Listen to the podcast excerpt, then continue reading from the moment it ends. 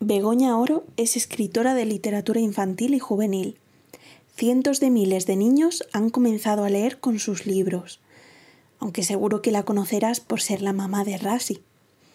Hoy nos va a leer su relato Sin prisa, que pertenece al libro 40 cuentos a todo vapor. Rasi, ¿quieres que te lea un cuento?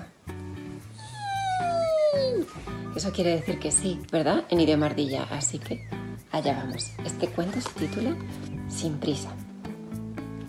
Muy de madrugada, el perezoso Pancracio, el perezoso menos perezoso del mundo, ha llegado a su nuevo hogar. Está rodeado de perezosos. Todos duermen. Pancracio no. Sin prisa, pero sin pausa, sube a un árbol. Otea su nuevo hogar y más allá divisa diferentes animales, Pancracio baja del árbol, limpia su espacio. Con pelos y palos que recoge se hace un pincel. Machaca plantas y piedras para hacer pinturas. Pinta. Le gusta mucho pintar, especialmente pájaros. Escucha las conversaciones de los perezosos que acaban de despertarse. Se presenta. Escucha las conversaciones de otros animales. Escribe una nota. La nota dice así. Hola, loro. Soy el perezoso Pancracio, el nuevo. ¿Cómo te llamas? Aún no conozco a nadie aquí. Te he visto a lo lejos desde lo alto del árbol y me pareces precioso. Pinto pájaros. ¿Te importaría posar para mí? Además, te he escuchado y creo que tienes una conversación muy interesante, no como otros. En fin, ven cuando quieras y charlamos, Pancracio. Sin prisa, pero sin pausa, hace un avión de papel con la nota. El avión cae a los dos segundos. Lo recoge. Lo vuelve a tirar.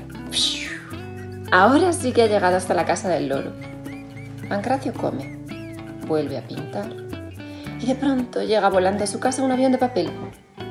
Sin prisa, pero sin pausa, pero sintiendo un pellizco en la panza, Pancracio va hacia él, lo recoge y lo lee. El avión con la respuesta dice así. Hola Pancracio, me ha hecho mucha ilusión recibir tu mensaje. Gracias por tus amables palabras. Me encantaría ir a charlar contigo. Lo malo es que no puedes salir de aquí. Y tú tampoco podrás salir de tu jaula. A lo mejor no lo sabes porque eres nuevo, pero estás en un zoo. Y en los zoos la cosa es así. Estamos encerrados.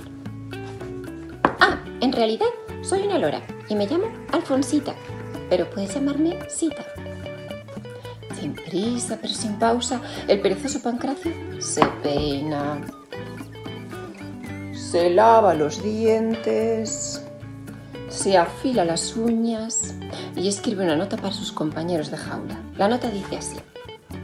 Aquí os quedáis, perezosos. Pancracio. El perezoso Pancracio coge sus bártulos, se acerca a la puerta y mete su larga uña en la cerradura. Nadie lo había intentado jamás gira el dedo y la puerta se abre. Sin prisa pero sin pausa, Pancracio se encamina hacia la jaula de los loros, mete la uña en la cerradura y la gira. ¡Abre! Empuja la puerta de la jaula de los loros. ¡Oh, Pancracio! dice Sita al verlo entrar. ¿Quieres venir conmigo, Sita? ¡Volando voy!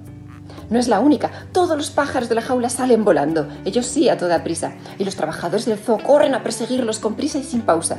No es cosa fácil perseguir a un montón de pájaros. Sus siluetas se recortan contra el sol, que ya empieza a bajar, y los trabajadores se deslumbran. Mientras tanto, a ras del suelo, Pancracio, sin prisa pero sin pausa, anda hacia la salida del zoo. Desde lo alto lo acompaña Sita, revoloteando a su alrededor.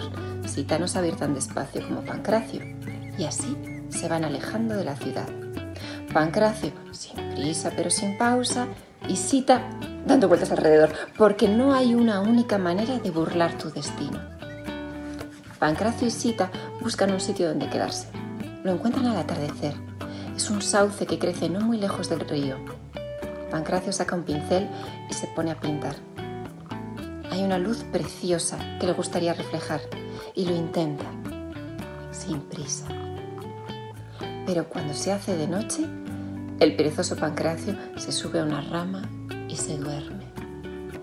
Pausa. Sita no. Sita está tan emocionada que su cabeza no para de dar vueltas y vueltas. ¡No me lo puedo creer! ¡Somos libres, libres! ¿Cómo lo habrá conseguido? La respuesta ya la sabes. De la misma forma en la que se sube una montaña, se termina de leer una historia o se encuentra un camino. Paso a paso, letra a letra, poco a poco, sin prisa y con una buena pausa al final.